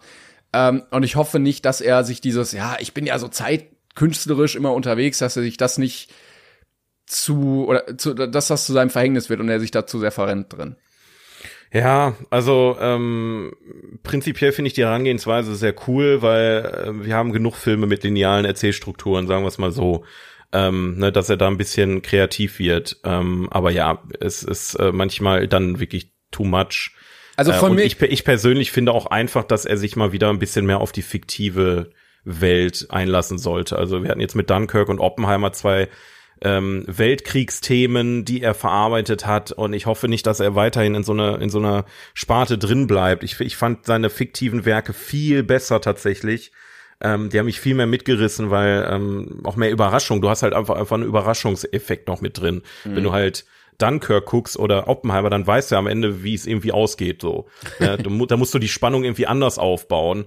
Ähm, ja, und, das wusstest äh, du ja auch bei Oppenheimer, ne? Genau. Ja. Also du wusstest Ja. ja. vorher schon eigentlich, wie das ausgeht und auch, dass äh, Robert Downey Jr. kein Präsident wird und so. Und Schade eigentlich. Robert Downey Jr. wäre, glaube ich, ein guter Präsident. also von mir aus hätte man den, den Teil rausschmeißen können, den zwischenmenschlichen Beziehungen mehr Raum geben können und dann im Nachhinein mehr damit arbeiten können, dass ihn diese Bombe so zerstört hat. Also das war ja auch so, ne? Der war ja fertig damit. Der hat damit sein Leben lang zu kämpfen gehabt, diese dieses Monster erschaffen zu haben. ja. Leg doch da mehr Augenmerk drauf. Aber ja, hat er nicht gemacht und äh, ich muss sagen, ich habe dem, ich schwanke noch, was ich dem gebe, aber ich lieg aktuell bei einer 7, was immer noch natürlich in Relation zu anderen Filmen gut ist, aber äh, Das ist für einen Nolan-Film schon ziemlich scheiße. naja, also ich sehe ihn nicht, also er ist gerade bei IMDb auf Platz 27 der besten Filme aller Zeiten und da sehe ich ihn nicht. Ja. Aber ist Also auch nur meine Meinung gegeben. natürlich, ne? Aber Ja, ja. Ich, ich habe ihm jetzt eine 8 gegeben, also tatsächlich ein, ein Punkt weniger als Barbie. Ähm, dann hat in der in der Hinsicht Barbie für mich äh, also laut Wertung gewonnen. Aber man muss auch wirklich sagen, man geht bei Nolan mittlerweile mit einer sehr hohen, ähm, ähm, äh, wie heißt Aber ich bin ähm, da kein Freund von, die, die Regisseure dann so als Ikonen zu erheben, weil die auch immer nur von Werk zu Werk arbeiten und die dann auch mal daneben liegen können, ne? Natürlich, aber ähm, gerade Ikonen macht's ja auch aus, dass sie, äh, dass sie sich ausprobieren. Ich fänd's, fänd's schade, wenn, also das ist ja auch bei Tarantino, der probiert sich ja auch aus. Der hat zwar schon seinen eigenen Stil, aber der, der probiert mal neue Sachen aus. Und ich finde Ikonen oder Legenden oder wie auch immer man sie nennen will, im, im Bereich Regie und Produktion und, und Filmemacherei, ähm, die müssen sich neu erfinden. Und wenn du, wenn du halt es nicht versuchst, dann schaffst du es halt auch nicht. Und natürlich funktioniert es mal besser, mal schlechter. Und man muss, also Nolan ist natürlich, und ich habe sehr viel Nolan-Bashing gehabt, die letzten Folgen, ne, wenn du dich dran erinnerst. Also ich habe ja jetzt auch nicht jeden Film in den Himmel gehoben von ihm. Ähm, aber ich, trotz alledem ist Nolan einer der großen Filmemacher unserer Zeit. Und ähm, ich glaube, auch Oppenheimer wird ähm, in 50 Jahren immer noch relevant sein. Der Film wird immer noch ähm, Leute anziehen ähm, und der wird immer noch zu Diskussionen führen, wie wir sie hatten. Also der eine sagt halt, das ist mir zu wir, der andere sagt halt, das ist künstlerisch halt vielleicht wertvoll, aber keinesfalls wird irgendjemand sagen, wow, den Film gucke ich mir gern noch zehnmal an, weil der war so entspannt. weil der Film ist wirklich krass stressig. Also das, äh, das muss man, das, das glaube ich, un, ohne, ohne Diskussion, glaube ich, ein Punkt, den alle unterschreiben können. Ähm, aber ja, das, äh, das dazu. Ja. Aber wie gesagt, man muss einfach nochmal, um die positiven Aspekte nochmal hervorzuheben, visuell unfassbar geil. Ich hatte zu dir auch gesagt nach dem Kino, stell dir vor, Nolan würde mit der damaligen Erzählstruktur von Interstellar den Film nochmal drehen, Ja, was das ja. Visuelle angeht. Ja. Unfassbar krass, unfassbar krass. Ähm, deswegen bin ich gespannt. Wie gesagt, ich hoffe, er rutscht wieder ins, ins, ins Fiktive und, und bringt uns wieder mal ein paar coole, äh, abgefahr, abgedrehte ähm, äh, Filme wie Inception oder Interstellar. Ähm, du hattest einen Cast, nicht nur die Besetzung war krass, sondern auch der Cast hat gelebt für diesen Film.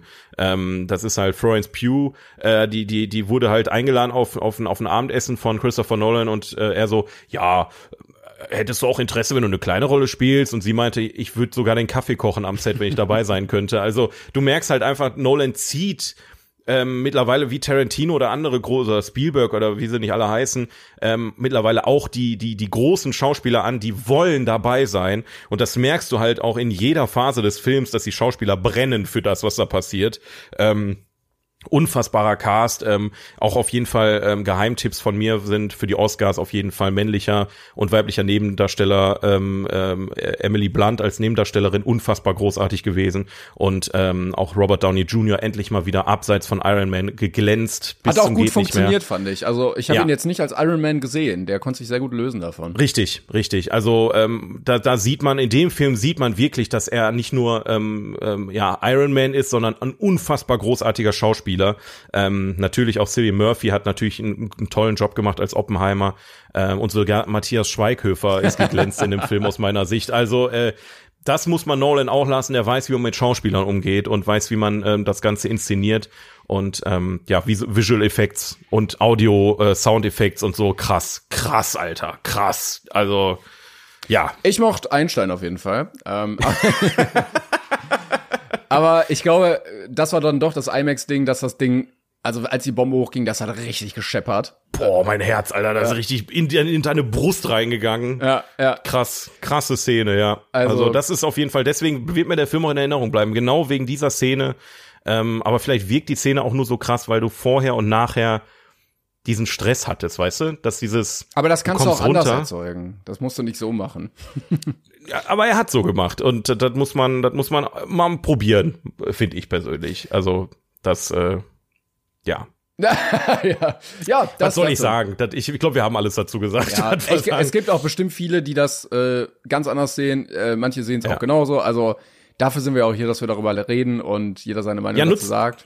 Stimmt, nut, nutzt doch gerne mal unseren aktuellen Post ähm, auf 42 Podcasts auf Instagram, um eure Meinung zu Barbie und Oppenheimer zu droppen. Habt ihr den Film gesehen? Ähm, seht ihr das so wie wir? Seht ihr das anders? Ähm, lasst uns gerne da mal äh, in den Kommentaren äh, drüber sprechen, weil das interessiert mich auch tatsächlich, äh, ob wir mit der Ei- Meinung oder ich sag mal, wir haben ja bei Barbie ungefähr dieselbe Meinung gehabt, aber bei Oppenheimer jetzt schon verschiedene. Ähm, welche Meinung habt ihr dazu? Gibt es noch mal eine ganz andere Ansichtsweise? Ist natürlich sehr, sehr spannend. Äh, aber ich glaube, wir haben 2023, wenn man mal rückblickt, Alter, ich bin gespannt auf unsere äh, Silvesterausgabe wieder. Heftiges Filmjahr. Holy shit, Alter. Also Ja, mit dem, ähm, mit dem Writer Strike kann das natürlich nächstes Jahr ganz, ganz anders werden. Und, Ja, und mit dem. Schauspieler Strike auch, äh, auch noch. Ja. Aber gucken wir mal. Ich bin übrigens froh, dass ich äh, nicht alleine bin mit meiner Kritik an Oppenheimer. Ich hatte gesehen, ähm, oder nach dem Film hatte ich sie mir angeguckt von David Hein. Der hat äh, das sehr, sehr ähnlich gesehen wie ich. Da war ich ganz froh, dass ich dann nicht alleine war. nehmt euch ein Zimmer. Grüße gehen raus an David. äh, ja, Ja, Grüße gehen raus. Nein, nein, Grüße gehen raus an David und ich finde auch die Kritik ist berechtigt. Ich glaube aber, dass es ähm, subjektive Kritik ist. Ich glaube, wie gesagt, ähm, objektiv gesehen finde ich spannend, dass ähm, sowas probiert wird. Subjektiv fand ich es jetzt auch nicht begeisternd. Also es hat mich ja nicht jetzt mitgerissen. Aber objektiv gesehen finde ich als als Filminteressierter die Herangehensweise von ihm spannend einfach, wie wie er wie er wie er das versucht umzusetzen.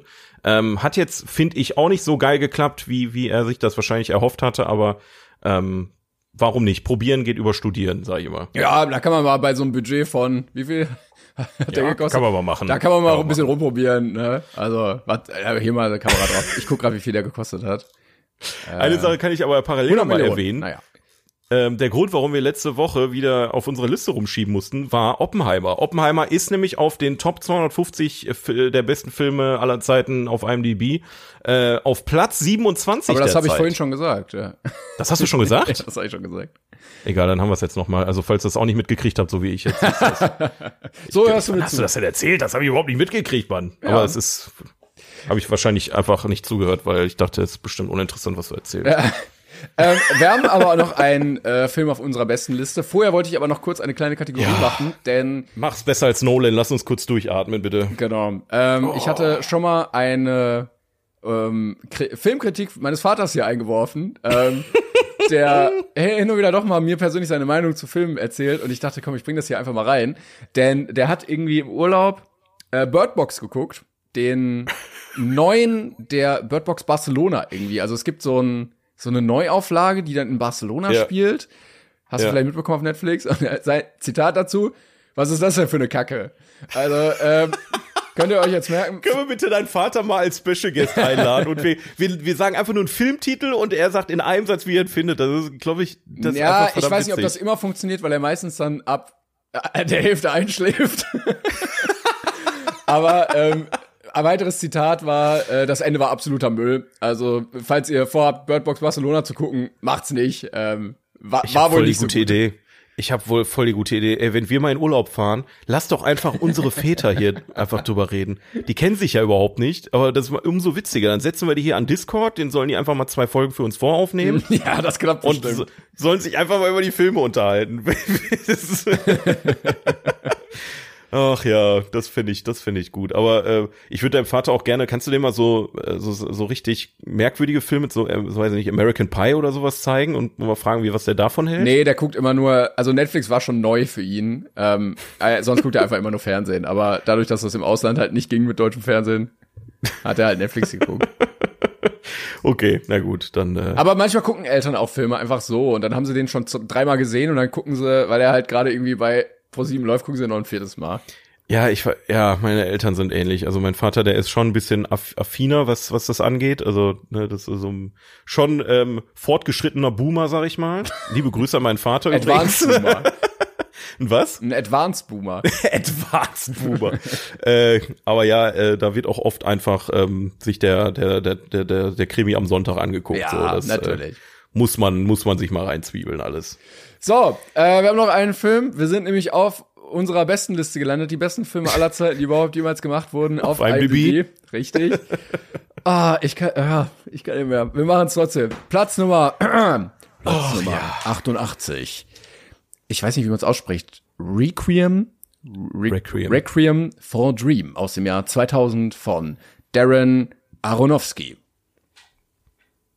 88th place. Requiem for a Dream. From the year 2000. And the director is Darren Aronofsky. Ja, äh, ich hatte den das erste Mal geguckt. Du hast mir erzählt, du hattest den schon mal gesehen, wusstest aber absolut gar nichts mehr und hast ihn jetzt nochmal geguckt. Ich habe keine Ahnung, wie ich das vergessen konnte, Alter. keine Ahnung. Ich, ich kann mir das wirklich nur so erklären. Ich hatte mal eine Phase, da habe ich, das war so in meiner Anfangszeit, wo ich mich mit Film beschäftigt habe. Ähm, da habe ich dämlicherweise ähm, äh, ich glaube, irgendwie Minecraft oder WoW gezockt parallel. Also ich hatte Ach keinen großen Fernseher im Scheiße. Zimmer und musste das auf meinem PC gucken. Und wenn ich eh schon auf dem Schreibtischstuhl sitze, dann habe ich halt gezockt. Und das ist auf jeden Fall kein Film, den man A gucken, zu früh gucken sollte, weil man eh nicht rafft, was da abgeht, wenn man sich nicht damit beschäftigt. Und B, sollte man auf keinen Fall irgendwas parallel noch nebenbei machen. Also falls ihr es Deswegen vorhabt, nebenbei Minecraft zu spielen, macht es nicht. lasst euer Handy in der Tasche bei allen drei Filmen, die wir hier heute besprochen haben und genießt einfach den Film. Ähm, ja, aber als ich den Genießen gesehen ist auch hab, das richtige Wort. Gen genießen, also vielleicht jetzt nicht bei dem Film hier, ähm, wobei eigentlich schon, Eig eigentlich schon. Aber lest doch erstmal vor, worum es überhaupt geht, damit die Leute, die den nicht kennen, äh, sich einmal ein Bild machen können. Ja, die Scheinwelten, äh, in die sich vier Menschen aus Coney Island mit Hilfe von Drogen geflüchtet haben, geraten ins Wanken, als ihre Sucht stärker wird. Korrektamente. Ja. Requiem for a Dream heißt ja auch effektiv, äh, ja, also die, ein Requiem ist ja im Prinzip eine Totenmesse, also im Prinzip eine, eine Beerdigung, wenn wir mal ehrlich sind. Und ähm, die für ihren Traum alles tun, ja, und sogar dafür draufgehen würden. Im Prinzip sagt der Titel eigentlich schon sehr gut aus, worum es in dem Film geht, wenn wir mal ehrlich sind. Aber äh, erzähl doch mal, du hast ihn jetzt zum ersten Mal gesehen, nach all den Sachen, die wir bisher gesehen haben. Was, was denkst du? Was, was hast du so im Kopf? Also es gibt zwei äh, Handlungsstränge, die äh, manchmal auch ein bisschen zusammenhängen. Es gibt zum einen Jared Leto, der so der Hauptcharakter ist und äh, eine Freundin hat und einen guten Kumpel. Und die sind alle so ein bisschen auf Drogen. Aber eher so, ja, wir machen das mal, um eine gute Zeit zu haben und hier und da. Aber dann auch so ein bisschen, Bisschen Heroin. ja, wir bräuchten jetzt schon mal Kohle, damit wir uns mal wieder was kaufen können. Und die merken irgendwie so, geil ist das nicht. Die wollen ähm, da irgendwie raus, wollen mit Drogenverkauf äh, so viel Kohle verdienen, dass sie dann aussteigen können, sich ihren kleinen Traum da irgendwie wahrmachen können von, ich glaube, irgendwie so, so ein Café oder irgendwie sowas wollen sie aufmachen. Ähm, also wollen sie sich äh, Drogen kaufen, die Strecken gut verkaufen und dann war's das. Und zum anderen gibt's die Mutter von Jared Leto, die zu Hause sitzt und einfach den ganzen Tag Fernsehen guckt und irgendwann den Anruf kriegt, dass sie eingeladen wird, ebenfalls bei der Fernsehsendung, die sie mal guckt, dabei zu sein. Und dann sagt sie, oh, ich äh, muss ja hier abnehmen, damit ich gut aussehe im Fernsehen, damit ich in mein tolles, schickes, rotes Kleid passe. Und äh, geht dann zu einem Doktor, der ihr Papillen dafür verschreibt die jetzt aber auch nicht ohne Nebenwirkungen sind. Und das sind so zwei Handlungsstränge, die ähm, parallel verlaufen, ähm, so ein bisschen zusammenhängen, aber gegen Ende halt immer weniger. Und ich hatte was ganz anderes bei diesem Film erwartet. Ich dachte, also nee, ich, ich hatte das Diesen Film kann man nicht erwarten. Nee. Das ist der Punkt. Du kannst es nicht erwarten, was da passiert. Das, das macht den Film ja so besonders am Das Ende. stimmt. Ne? Zum einen muss man sagen, der ist auch ähm, am Anfang gar nicht so, aber er wird auch immer schneller. Ähm, der, also ich hatte gelesen, steht auf, äh, ganz oft bei so Trivia-Sachen zu dem Film. Ein normaler Film hat so 600 bis 700 Schnitte. Dieser Film hat 2000. Also der ist wahnsinnig, wahnsinnig schnell und hat dazu immer noch so schnelle Hip-Hop heißen die, glaube ich, Hip-Hop-Montagen, ähm, wo dann suggeriert wird, dass dann Drogen genommen werden. Ähm, und am Anfang dachte ich mir, ja, okay, das fühlt sich alles so ein bisschen so ein bisschen Indie-mäßig an. Ich fand das Schauspiel gerade von Jared Leto jetzt auch nicht so mega. Äh, diese Hip-Hop-Sequenzen werden oft wiederholt, dass ich mir dachte, ja, okay. Und dann hat der Film so zugelegt und so an Tempo zugelegt, an filmischen Umsetzungen, an der Entwicklung der Figuren, dass ich am Ende völlig fertig war. Der Film ist ein einziger Drogentrip. Ja, ist er. Er Das fängt, er fängt also- genauso an. Du fängst an, nüchtern, dann schmeißt Ja. du dir was ein und dann wird's einfach nur heftiger und heftiger. Und immer und immer und immer und immer schlimmer. Und das Ende, also das Ende zum Ende in Alter, meine Fresse, Ja. ist, das eskaliert komplett. Also, ähm, ich glaube, ich, ich habe auch schon viele Filme gesehen, was das angeht, ne, jetzt auch Fear and Loathing in Las Vegas oder Trainspotting oder wie auch immer, aber ich finde, Requiem for a Dream lässt dir beim Zuschauen und im nüchternen Zustand, wie du den Film guckst, einfach schon ein Gefühl dafür geben, wie ist es, harte Drogen zu nehmen? Wie ist es, auf Heroin zu sein?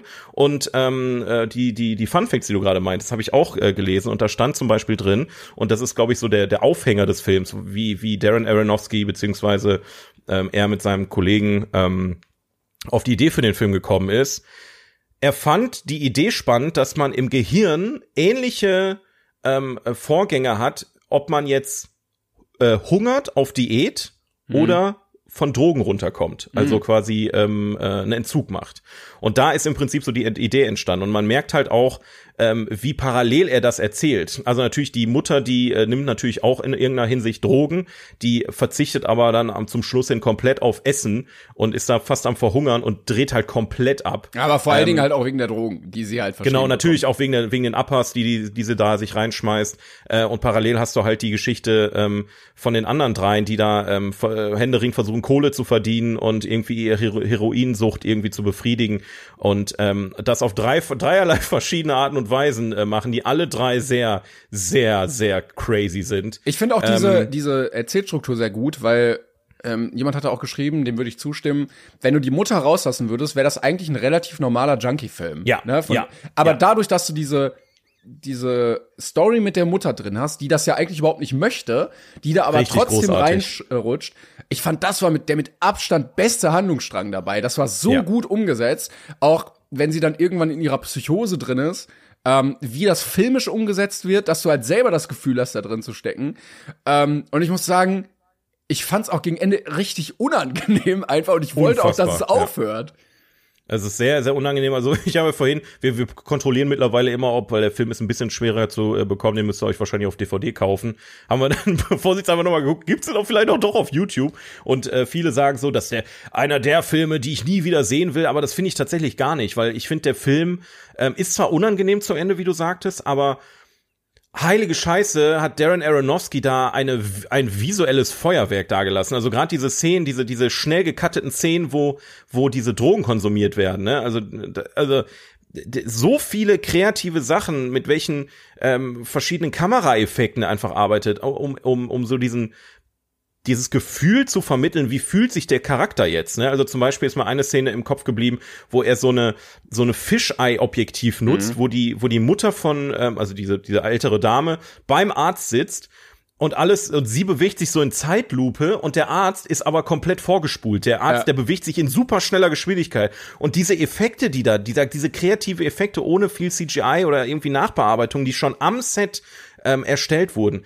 Alter, das bringt so viel so viel Inspiration einfach mit sich, so viel Kreativität. Der Film ist ein ein riesiges Kunstwerk und äh, deswegen ähm, ich verstehe wirklich nicht, wie ich das vergessen konnte. Ja, das verstehe ich auch nicht. Also, Also- der Film, der hat mich wirklich jetzt, äh, obwohl ich ihn schon gesehen habe, noch mal umgehauen äh, auf eine ganz andere Art und Weise. Also wirklich, wirklich, wirklich großartig. Das äh, muss man einfach mal sagen. Ja, und auch alle, also ich fand alle Schicksale auch irgendwie tragisch. Ähm, Ja. die, äh, auch das äh, von der Freundin, das war ja auch ganz surreal, wo die dann am Ende gelandet ist, ähm, was dann auch nochmal gezeigt Mhm. hat, so was Drogensucht eigentlich alles bewirken kann und was man dann auch dafür macht. Ja, Ähm, auch kein kein Blatt vorm Mund, ne? Also die die die halten die Kamera da knallhart drauf bei dem, was da passiert. Ist der, der ist ab 18 wahrscheinlich, oder? Der Film? Das ab 16. Okay, alles klar. Ja.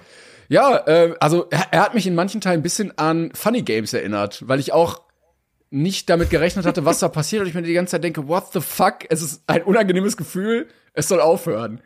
Ähm, aber also ich stimme dir dazu, filmisch sehr sehr geil gemacht und dafür, dass er, ich guck gerade mal, was für ein Budget der hatte, wahrscheinlich nicht, Nicht- viel, nicht viel. viereinhalb Millionen. Ähm, Ja, das ist ein hat er richtig richtig viel dabei rausgeholt. Ja, Darren Aronofsky ist auch ein Regisseur, der war mir natürlich vorher schon ein Begriff. Ähm, ich habe die frühen Werke jetzt bis auf Requiem for a Dream, den ich auf, also laut Liste schon gesehen hatte, mich aber null dran erinnern konnte. Also wirklich ein Film, wo ich nicht mehr im geringsten wusste, was, was war es nochmal. Also zumindest hat man ja sonst ein Bild im Kopf zu irgendeinem Film, wenn man sich zurückerinnert, aber da wusste ich gar nichts mehr. Aber äh, ein Film ist mir auf jeden Fall in Erinnerung geblieben, ähm, den ich von ihm gesehen hatte und ein anderer, den werde ich fürs nächste Mal vorbereiten, weil der liegt nämlich in meiner Packstation. Oh. Und ähm, da freue ich mich sehr drauf. Der eine Film ist Mother mit Jennifer Lawrence und Javier Bardem. Ich weiß nicht, ob du den gesehen hast. Nee, habe ich nicht gesehen.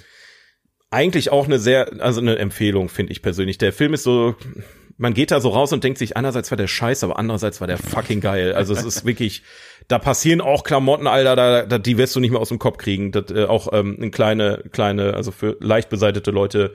Da ist eine Szene drin, die wirst du nicht mehr vergessen und die ist wirklich brutal. Ähm, ne? Die Leute, die den Film gesehen haben, die können sich erinnern. Mother mit Ausrufezeichen heißt er. Und der andere Film, den ich nächste Woche äh, vorstellen werde, da könnt ihr euch schon mal drauf freuen. The Whale. Ich wollte gerade sagen, der ist nämlich auch von dem, ja. Ich bin gespannt, was du sagst dazu. Ich habe ihn da noch nicht gesehen. Richtig. Äh, er hat den Film zwar nicht geschrieben, aber er hat ähm, Regie geführt und äh, ich bin gespannt, äh, was uns da erwartet. Und ähm, ja, also wenn ich jetzt so Requiem for a Dream sehe, werde ich mich vielleicht noch mal so ein bisschen in seine Filmografie reingucken. Ja, ne? welchen er auch gemacht hatte als Regisseur, war ja The Wrestler. Den fand ich damals auch richtig, richtig geil. Hat er den auch gemacht? Oh, Ja. okay. Ja, ja, der war auch cool. Dem, der war so, der war so eine sieben, glaube ich, bei. Warte, ich kann mal gucken, was ich ihm, ich glaube, eine sechs habe ich dem gegeben. Okay, dann war er so krass Sechs? ich. Warte, ich, Ja. guck, ich guck, was ich gegeben hatte. Ich, ich hätte jetzt eher auf eine sieben geschätzt, so wenn ich zurückgeblickt hätte. Aber ich mag Mickey Rourke auch nicht so gerne, wenn ich ehrlich bin. Ich hatte dem- Vielleicht auch, das. Ich hatte dem eine 8 gegeben. Ich fand, der war sehr. Der hatte so ein ganz melancholisches Gefühl, wenn du merkst, so diese, deine Hochphase ist vorbei, aber das Leben geht halt irgendwie weiter, aber es ist nicht mehr so wie vorher und du hast so mit den, mit den Geistern von früher zu kämpfen und das alles Ja. schwerer wird und du auch nicht mehr der gesündeste bist und irgendwie musst du aber weiter überleben. Also fand ich sehr bedrückend, aber sehr, sehr gut gespielt und hat auch zu Mickey Rourke da sehr gepasst, fand ich. Ja, vielleicht auch zu früh gesehen oder nicht. Ja, nebenbei Minecraft gewesen, ne? gespielt, also vielleicht noch mal noch gucken dann. Das, das darf ich mir jetzt mein Leben lang anhören, kann das sein? Ich war, ich war 18 und ich war un, unwissend, lasst mich doch in Und du Ruhe. hast viel Minecraft gespielt. Und ich habe viel Minecraft gespielt, ja. Ja, das äh, dazu. Aber wie gesagt, äh, Requiem for a Dream. Ähm, Was hast du dem gegeben? Ein, äh, ich habe ihm jetzt eine 8 gegeben.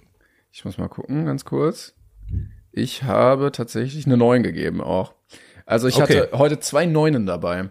Ja, ist krass. Also, ne, wie gesagt, das, ähm, ich, ich, selbst Jared Leto glänzt in dem Film und ich muss sagen, ich, ich, ich finde das nicht gut, dass, dass ich das sage, weil ich mag den Typ überhaupt nicht, wegen gerade wegen den Dingen, die so im Raum stehen gegenüber seiner Person, aber ähm, und oder und dass er halt auch wirklich in vielen Filmen einfach Scheiße spielt. Ne? Also, Ich fand ihn jetzt hier das- auch nicht so stark.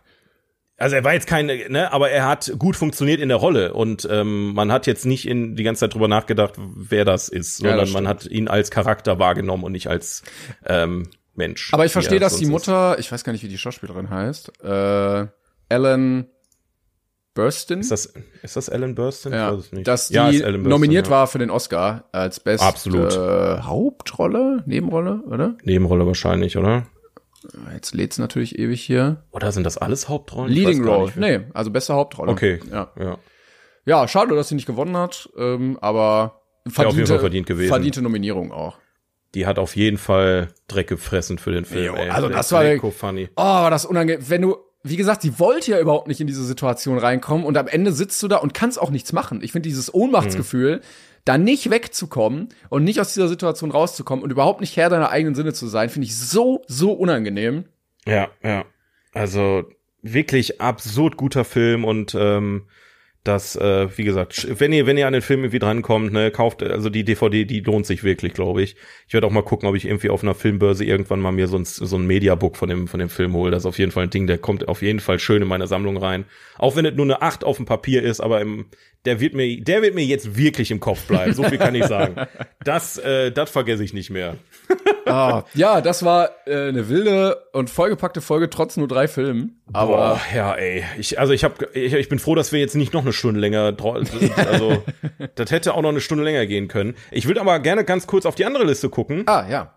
Ähm, und da steht auf Platz 88 von Orson Welles. Ich glaube, der hat auch, ähm, oh Gott, wie heißt der Film? Äh, äh, bin ich jetzt bescheuert?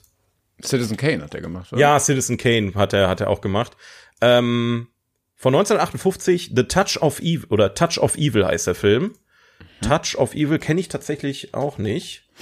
Vor allen Dingen, wir haben hier immer so Filme, die hat man schon mal gehört und dann auf der anderen Liste wieder keine Ahnung. Aber das ist gut, dass wir die Reihenfolge machen, dass wir erst IMDb, so die Popkultur abfrühstücken und dann richtig reintauchen irgendwann mal hoffentlich.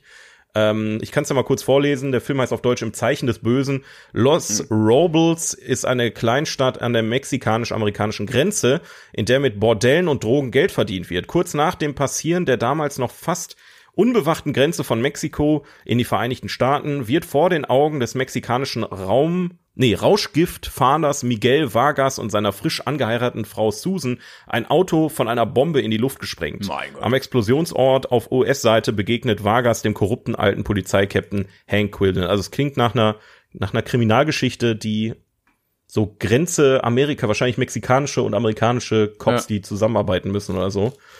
Könnte auch spannend, sehr spannend. Also was könnte, der ist ja nicht umsonst auf der Liste. ähm, aber vielleicht kommen wir da mal irgendwann zu. Mal sehen. Orson Welles habe ich noch nichts gesehen tatsächlich. Muss ich mal nachholen. nicht. Ja, so vieles, was wir noch gucken Ja, müssen. wir, wir haben noch viel vor uns, aber wir sind da auch noch jung und knackig, ne? Da können wir noch äh, in unserem Leben noch, da haben wir noch ein bisschen was vor uns auf jeden Fall. Eben. Zwei, drei Folgen machen wir noch. Ja, mindestens, hoffe ich. Gut, äh, vielen, vielen Dank, dass ihr heute bei dieser etwas anderen Folge dabei wart. Ähm, schreibt uns Jawohl. gerne eure Meinung. Ähm, und ansonsten hören wir uns nächste Woche wieder in gewohnter Struktur. Ja, Und hoffentlich. dann geht's. Äh, Wenn nichts dazwischen kommt. Ja, das stimmt. Ich bin fertig Saw für heute. Macht's gut, Leute. Bis zum nächsten Mal, ne? Tschüss. Tschüssi. Hey, it's Danny Pellegrino from Everything Iconic. Ready to upgrade your style game without blowing your budget? Check out Quince. They've got all the good stuff shirts and polos, activewear, and fine leather goods, all at 50 to 80% less than other high end brands. And the best part? They're all about safe, ethical, and responsible manufacturing. Get that luxury vibe without the luxury price tag. Hit up quince.com slash upgrade for free shipping and 365 day returns on your next order. That's quince.com slash upgrade.